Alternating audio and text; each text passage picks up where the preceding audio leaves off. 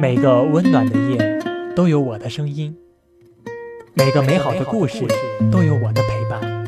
菲菲心灵启智，陪你入眠，伴你成长。伴你成长。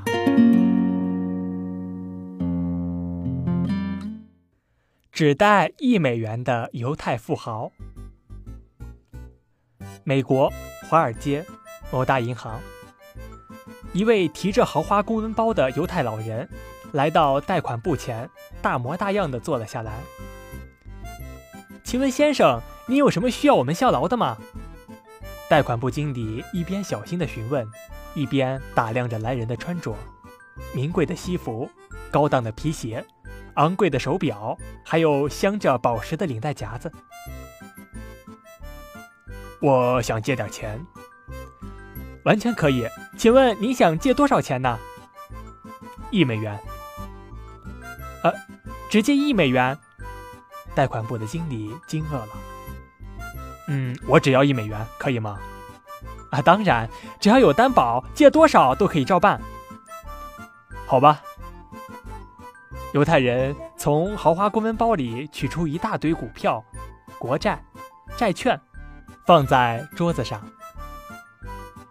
这些做担保可以吗？贷款部的经理轻点了一下。先生，总共五十万美元做担保足够了。不过，先生，您真的只要借一美元吗？是的。犹太老人面无表情地说：“啊，那好吧，那到这边办手续吧。年息为百分之六，您只要付百分之六的利息，一年后归还，我们就会把这些做保的股票和证券还给您。谢谢。”犹太富豪办完手续，准备离去。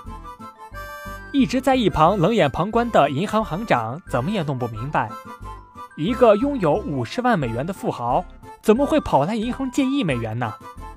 他从后面追了上去，有些窘迫地说：“呃，对不起，先生，呃，可以问您个问题吗？你想问什么？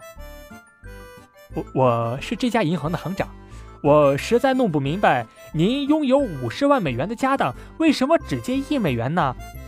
要是，呃，您想借四十万美元的话，我们也很乐意为您服务的。好吧，既然你如此热情，我不妨把事情告诉你。我到这儿来是想办一件事情，可是随身携带的这些票券很碍事儿。我问过几家金库，要租他们的保险箱，租金都很昂贵。我知道银行的保安很好，所以嘛，就将这些东西担保的形式寄存在贵行了。